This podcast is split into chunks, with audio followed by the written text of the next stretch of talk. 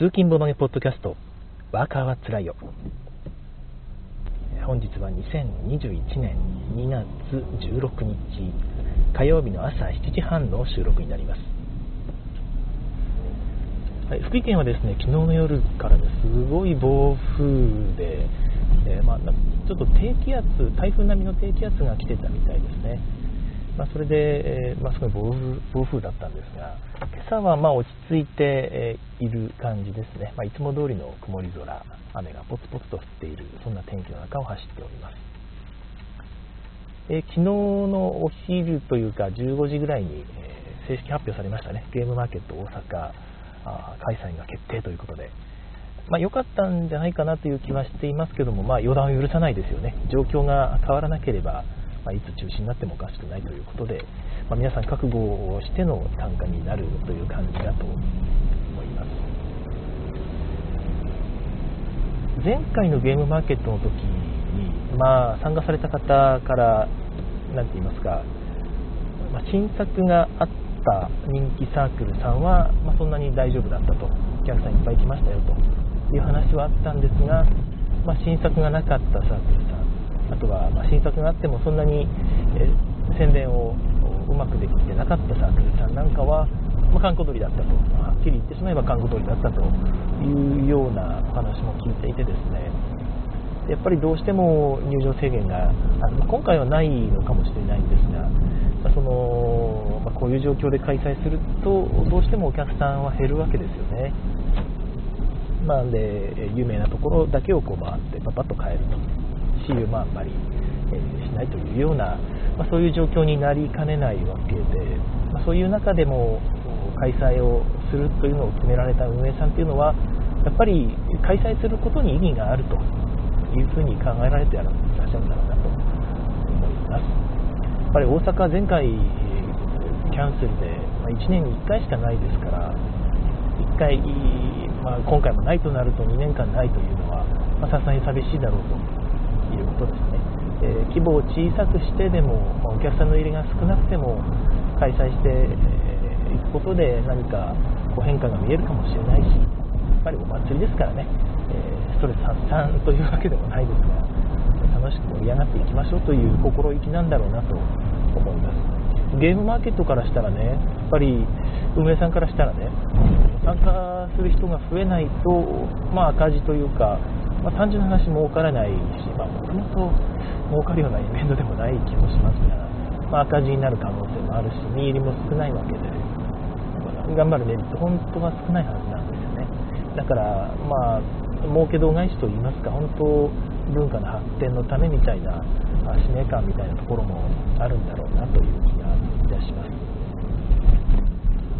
そんなわけでゲームマーケット大阪、今回新作もね、伸び伸びになってるサークルさんもあったりして、えー、ゲームマーケット大阪でようやく出せますみたいなところもあると思いますので、ぜひ皆さんね、えー、と対策はしっかりしてですけども、えー、ご参加を検討していただければと思います。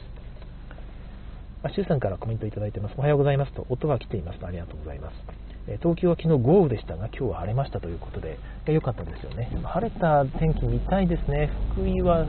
最近、あん、まあ、そういうこともないか。ちょうど土曜日は晴れたのか。通勤中ずっと曇ってると、気分があんまり良くないんですよね。まあ、朝日がこう昇ってくるのを見ながら通勤したいなとは思っています。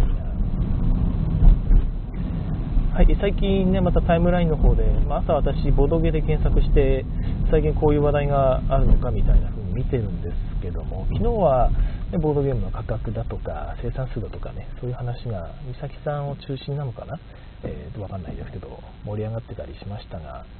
他にもいくつか出てるんですが、今日はちょっと趣向を変えてですね、えー、まあ、ボードゲームの濃い話をしようかなと思います。基本的には、あれですね、この間遊んだ看板 EV の話から始まるんですけども、看板 EV、皆さん遊びましたかね、ビタル・ラセルダの。一応新作という触れ込みですけど、基本は以前の看板のリメイクですよね。で、私、リメイクというか、リメイクされると、自分が持ってるやつをリメイクされるのが一番困るんですよね。あの嫌だってわけでは全然ないんですが。買い替えるかどうかすごい悩ましい、ましてや私その昔の看板持ってるんですけど2プレイなんですよ。あそうですね。人から遊ばせてもらったことすらない。し自分でも遊んだことがない。やつを、まあ、ビニョスの作者でビニョスは持っててすごく好きだったので、まあ、ビニョスの作者であるラセルダが作ったんであればきっと面白いだろうと思って買ったんですけど説明書がやっぱりね28ページぐらいあるのかなよくわかんないです。ちょっとうわこれやべえと思って、まあ、結局買わなかったやってないわけですよね。でそうこうしてるうちに、えー、まあ、新しい看板が出てしまいですね、まあ、その瞬間うんなんかもう変わったんだったら古いバージョンやってもなみたいな風に思ってたんですよね。でさらに今回また EV でしょ？EV バージョンが出てしまったということで。EV っていうと EV っていうとなんかねポケモンっぽいですけど、まあ、そうじゃなくて、え電気自動車を作るんだということで、まあ、なんかルールも変わったんだろうなと思ってたんですが遊ばれた方の話だと両方遊ばれてる方ですよね。あのルール変わってないよとほとんどということなので、えー、まあ、ちょっと安心して、えー、以前のバージョンも手放さずにねもう手放しちゃおうかなと思ったんですが、まあ、古い古いバージョン遊ばないですよね。どうですか皆さん。リメイクされましたって言ってあの完全にケイラスね、えー、みたいに13なんでしたっけ、えー、みたいに完全にルールも変わっちゃって別ゲーみたいになってるなら別ですけどちょっとルールを調整しましたみたいな新版が出ちゃった場合ですよね、えー、9番遊びますっていうことですよね。うーん。果たしてどうなんだろう。あれえっ、とオート数奇鏡かオート数奇鏡も最近リメイクされましたよね。なんか全然違うテーマのやつになってあれは割とルールも変わってるので全然昔のオート数奇鏡を遊ぶことはあるとは思うんですがまあラセルダでいうとビニョスがまあ、新しくなりましたよね、途中で。デラックスバージョンでしたっけ？その後もちょっと変わったのかな？それでなんかね、ルールが調整されたらしくて、結構大きく変わってるらしいのでそうなるともう昔のビニョス遊ぶ気が私しなくなっちゃうんですよ。どうなんだ？あなんとなんと。周さんは初版主義。あなんと。初版主義なのでルール変わってないなら初版で遊びたい。ああルール変わってないならですよね。うん。周さんル看板日本語版持ってますが次ゲームですということで、うん、そうなんですよね。で看板、まあ、そんな話が あるわけなんですけどもルール変わってなければ私も初版いやでも変わってなくても私は基本的に新しいもの好きなので新しいもので遊びたいですけど変わってないならね全然初版でも全然構わないんですが変わってるってなると、まあ、なんか理由があって変えたんだろうなとより面白くなると思ったから変えたんだろうなっていうちょっと思ってしまうので初版じゃなくて新しい方遊びたいなって。なんか初版遊んでねなんか心に引っかかるものがあった時あここなのかなみたいな、ね、変な雑音が入ってくるというか純粋に楽しみたいってなるとあれですよね、まあ、だから遊ぶんならこれ新版新版が出てるんですよルールが変わったやつっていう情報を知らずに遊びたいですね。それだと雑音なしに楽しんで遊んで面白かった。え変わってるのどこが？みたいな風にね終わってからまた興味が尽きないみたいな。新版も遊んでみたあ新版も遊んでみたいみたいなことになるので、えー、まあ、そっちの方が嬉しいかな。知っちゃうとおっと交差点で前の車が止まってしまったさあ右折車に睨まれております。いやー困ったな。これは困ったな。すみませんね。ほんとすみません。いやー信号が赤に変わった。これは一番嫌なパターンですね。あはい、すいませんね。プップ言われてる。でもどうしようもないですね。はい、申し訳ありませんでした。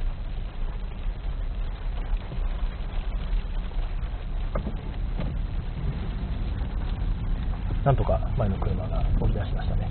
まあ、このボードゲームポッドキャストはですね、え私が通勤中にリアルタイムで配信しているため、このようなリアルタイムアクシデントを楽しむことができます。すいません。えー、と、お話、周さん、9番で新ルール遊べるのはやっぱり9番です。そうですね。まあ、9番でも新ルールで遊べるのは私も全然文句なくてですね、まあ、9番で全然いいよって感じですよね。えアルガさん、えセブンワンダーはルールは変わってないけど、ギルドの効果が結構変わってました。あそうなんですか。あれって新版出ましたよね。パッケージが一新されて。ギルドの効果が変わってた。ギル、ギルドって何でしたっけ？ワンダーのことですか？え、ギルド？え、セブンワンダーのギルドってなんだ？ちょっとまた興味が湧いてきましたね。セブンワンダーずっとやってないから遊びたいですね。そんな感じで、えー、ね、新版が出ると、ね、自分の持ってるやつが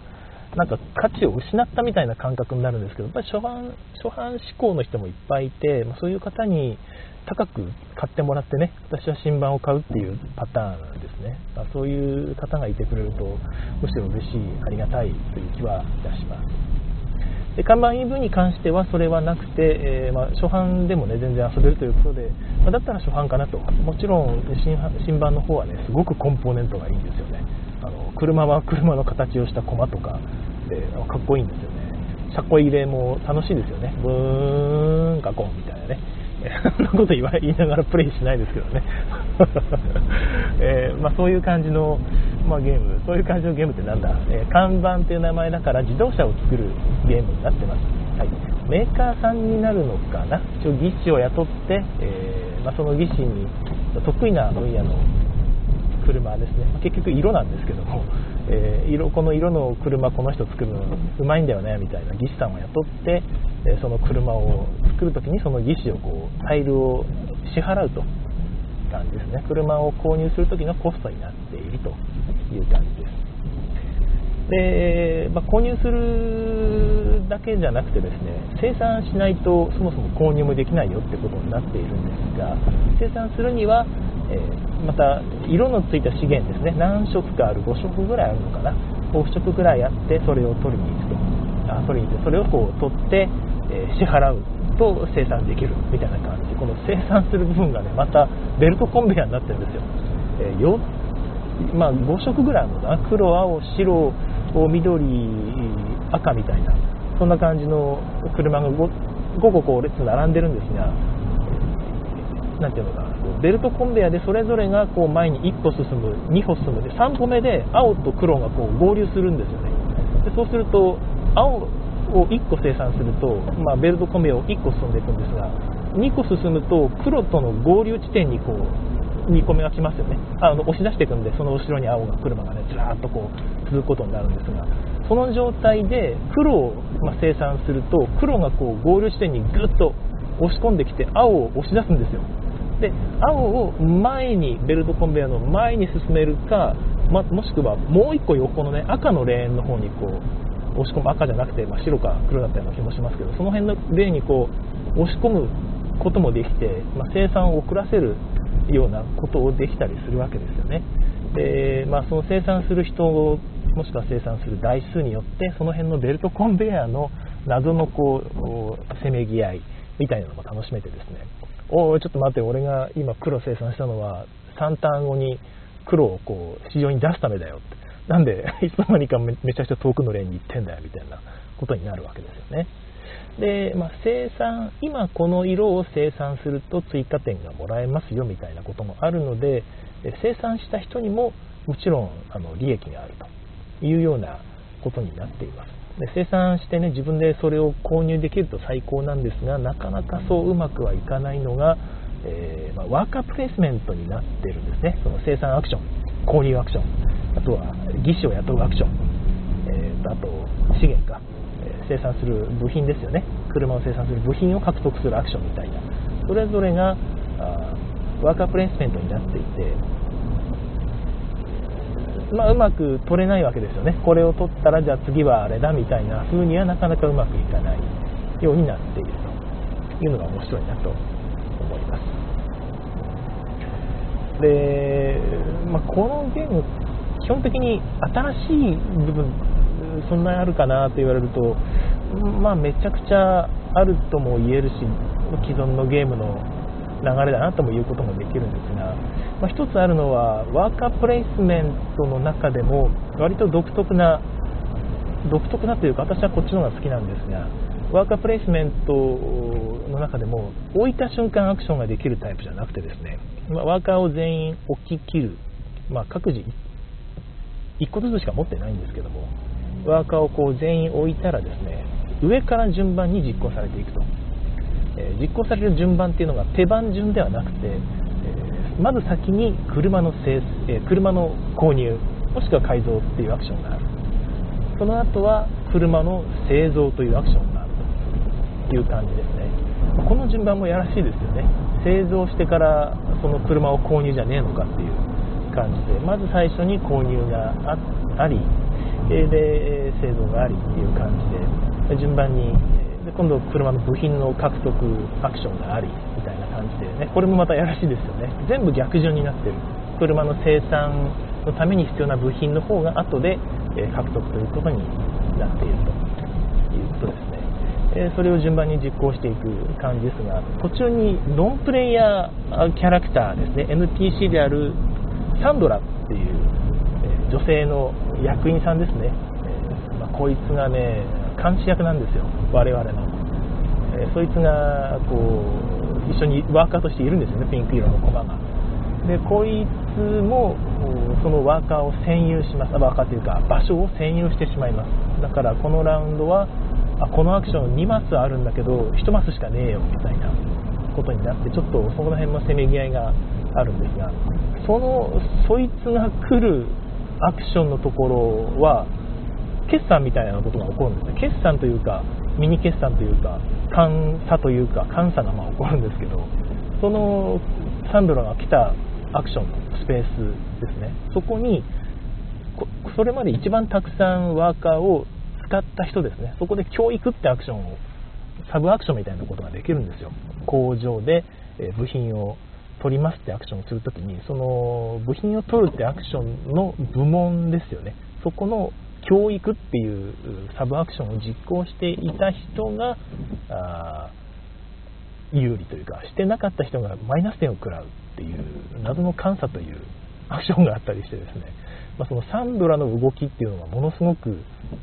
大事というかみんな注目すると。サンドラ次あそこ行くよなってことはそれまでにあそこで教育しとかなきゃいけないんだけどでもそうすると俺今欲しいのは部品だからみたいな、まあ、そういうものすごいジレンマがあるわけですよね。サンドラの。後俺ついてきます。姉さんっつってこうサンドラの。後ばっかりついていくと、まあ、何しろ大変なことになるし。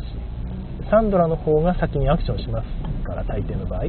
そうすると結局自分がそこで教育アクションをしてからサンドラの監査を受けるっていうふうにはうまくいかないんですよ。先にクサンドラが監査してから自分の手番がやってくるってことの方が、まあ、大体多いですから、まあ、なかなか後追いっていうのも難しくて先に先に先にってこうやっていかなきゃいけなかったりもします。またこのワーカープレイスメント部分ですごく面白いなと思ったのが1個しかワーカーがないっていうのもまたすっきりしてていいんですけども次の手番順が上からなんですよね、えー、実行していく順番っていうのもまたあ決まっててですね上の方からワーカーを動かしていく。ただし同じアクションマスには止まれないというようなバランスですね。ですから、まあ、単純な話今部品を取りましたというとあと次に、えー車を生産するということがちょっとやりやすくなってるんですね。で車を生産したから次その車を取るよと。いうようなことがちょっとできるっていうのは上から順番に解決していきますから誰かが車の獲得をするための場所に止まってますよね。これがファーストアクション。でセカンドアクションが車の生産でここに自分が置いていると。次はファーストアクションの車の獲得ですよね。ところに置きたいんだって時はまず車の獲得に置いているファーストプレイヤーが動かなきゃいけない。場所どっか変わり動きますよね。そうするとそこ開くので次の、まあ、生産のとこに置いていたプレイヤーがじゃあ俺ここ置くわって言って置きやすいですね。順番に計画をうまく立てていったプレイヤーが順当に行くようになっているんですがここにまたひねりがあってですね一番下の方にあるアクションスペース一番最後に実行されるアクションスペースにですね。どんなアクションでもできるっていう順番は一番最後だけどっていうアクションスペースがあるんですよ。これがまたいやらしくてですねえー、まあ、生産車の生産をして次に自分がこう生産した車を獲得するっていう流れさっきやりやすいって言いましたよね。ところが誰かが先に生産スペースにあ駒を置くとですねあじゃあ俺ここに置こうかなって言ってその一番最後の何でもできるマスに置いちゃうんですね。そうするとなんかねもう弱いアクションしかできないんで、まあ、車もそんなにたくさんは取れないんですがいや今生産するやつ取られちゃうなという感じです。よ、まあ、そんな感じのことになっていてですね、まあ、ラセルダーはこの辺の動きよく分かってるなという気がしますね、はい、あコメントいっぱいいただいております。えっとですね。アルガさん、3世代目の紫のカード、あ、さっきのセブンワンダーのギルドですね。あ、はいはいはい、あれギルドか。あれが結構変わってるんですね。いや、面白そうだな。ちょっとやってみたいですね。シュウさんもギルド交換が変わるとかなりゲーム変わりますねということで、ちょっとそれは買い替えるのを視野に入れてもいいかもしれないなと思ったけども、あんまやらないかな。一回やってみたいですね、新版。それいいですね。そういうの悩ましくていいですよね。昔のバージョンも面白いけど、新版の効果もちょっと変わってていいよっていうドミニオンなんかもね、やってますけど。はい。えー、っと、シュウさん、あと、はい。ですね、車コンポーネントの交換音を口にしながらプレイしてほしい。はい。原因がシャーですね。あのピーピーピーってバッてしますって言いながらこうやりたいところですね。えシュウさん、トヨタ生産方式のシミュレーションとして、シミュレーションとして遊ぶと相当楽しめます。トヨタ生産方式のシミュレーションね、あれ看板、看板方式ってよく考えたら私知らないですね。なんかあれってそんなにシミュレートされてるんですかね、あのゲーム。よく分かりませんが。看板方式に興味がある経営者とかにね、これはトヨタ看板方式分かるゲームなんだよっつってね、だまからだまくらかして遊ぶってると思ってるんですね。と興味持つかもしれないですね。でまあ、ゲームルール聞いた頃には、これどこが看板なのって言われるかもしれないんですが、多分聞いた頃にはちょっとやってみようってなってると思うので、もうそれでね、目的は達成でございますよ。まあ、実際そういうつもりで買ったゲームなんですけどもね、周りのそういう人にこう遊んでもらえるかなと思ったんですが、いや、ちょっとルール量多いなと思って止まっていたんですが、まあ、ようやく遊べてよかったです。まあ、あの看板 EV そんな感じのゲームでですねすごくよくできてて面白かったですねやっぱ、まあ、ちょっとルール説明多い気はしますけども慣れれば簡単なのかな。いやーそんなことはないな、まあ、やっぱ要素がちょっと多いかなという気はしますね。何分ね何かとあれなんです。例えばさっき義士で車を生産できるって言ったじゃないですか。でも車を生産するために支払う利子をですね、えー、車をとあ生産や車を獲得か。獲得する代わりに、えー、この車の色をアップグレードする、まあ、車の色が車種に多分対応してるんでしょうね。この車種のアップグレードをしますというような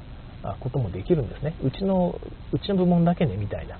感じです。うちの部門だけで使える特殊なパーツを開発しましたみたいな。感じでやって、えー、まあ、それをこうガコンと自分の車にはめ込むとですね、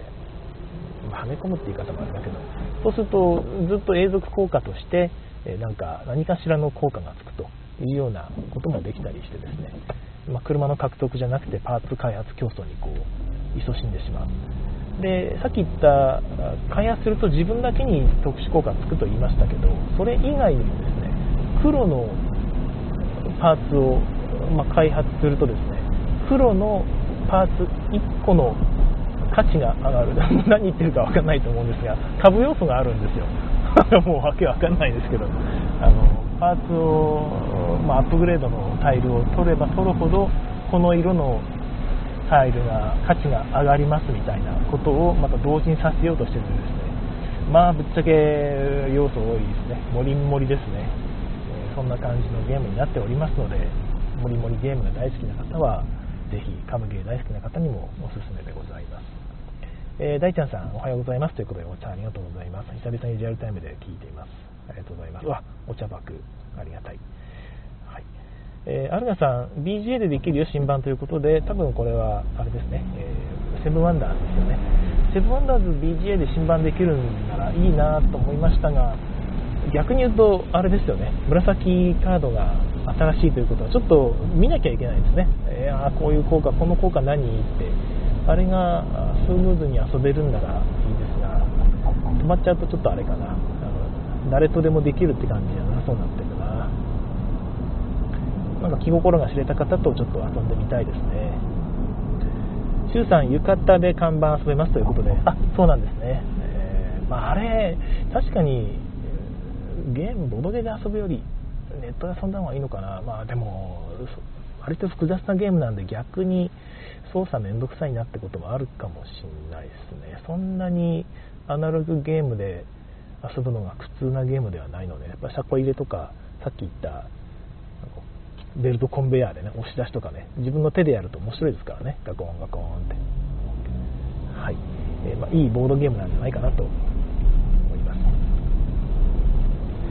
で、まあ、看板の話はこれぐらいにしておいてですね私がちょっとお話ししたいなと思ったのはそのワーカープレイスメントの話ですよね。よく考えたらこのポッドキャストでワーカープレイスメントをこうクローズアップして喋ったことないんじゃないかなという気がいたしまして。あったかもしれないですね。あったかもしれないんですがすでにもう何年も経っていますので、まあ、忘れてしまいましたのでもう一回改めてお話ししたいなと思う次第でございます。ワーカープレイスメントですねこの間ゲームメカニクス大全というのを買ったわけですけどもその中でも1つ丸々1章使われて解説されてるんですよね。といっても中見ると、まあ、8分類ぐらい8個ぐらいの細かいメカニクスが書かれてるだけで、ま、そこまで大きいわけではないんですがワーカープレスメントやっぱり、ま、それだけしっかりしたと言いますか骨のあるというか、まあ、使い回しがしやすい、まあ、ベースとしやすいシステムなのかなという気がいたします。でワーカープレイスメントのその基本的な形としてゲームメカニクス大全で紹介されていたのがですねワーカーを、まあ、基本的にはアクションのドラフトであると。アクションドラフトであると。アクションが複数のアクションがありそれを各自でドラフト、まあ、取り合うということですね。誰かが取ったアクションをもう他の人は取れない。もしくは取りにくいというようなバランスになっていると。アクションは早取りという言い方をよくされますが置いた瞬間にアクションができるっていうのが基本的な標準的なワーカープレイスメントだというふうに書かれていたんですよね。でまあ確かにそうなのかなと思ったんですがえ先ほどの看板 EV の話でもあった通りですね。必ずしもそうなってるわけじゃないんですよね。置いた瞬間にアクションができない、えー、ワーカープレイスメントもあると、えー、置いた後全員が置き切った後まあ、看板 EV はワーカー1個しかないですから、まあ、一巡しかないですが複数のワーカーであってもね全部のワーカーをこう全員置き終わった後に上から順番にアクション自体に実行順序があるってことですね。このアクションをやってからこのアクションという風になっていて、えワーカーを置く時と実行するタイミングのズレというのがすごくこうジレンマになっているというゲームもあるわけですよ。で私が初めてワーカープレイスメントというものに触れたのはおそらくエイジ・オブ・エンパイア3です。多分あのストーンエイジですね。ストーンエイジより前にやってる気がしますよね。ストーンエイジもまあ全員置いてからやるタイプですがあれはちょっと違ってアクションの実行順序に妙味があるわけではなくですね。単純にプレイ感をこうダウンタイムサクサクにするために置いて全員置いたじゃあ手番最初の人全部のワーカーも1人でやってっていうタイプですよね。あれは、まあ、手番順をダウンタイムを軽減させるためにこうやってるだけの話なんだろうなという気はします、まあ、それもあってですね私ワーカープレイスメントっていうとアクション置いたワーカーを置くタイミングと実行タイミングがずれている別のタイミングになっているゲームの方がメインだったんですよ。それがちょっと衝撃で、えー、面白いなと思っていたのであそうじゃないやつが普段なんか普通なんだって聞くと逆にびっくりだ。というところで、えー、時間切れとなりました。あと10秒ですね。はい。また続きは明日以降やっていきたいと思います。それでは次回更新を楽しみに。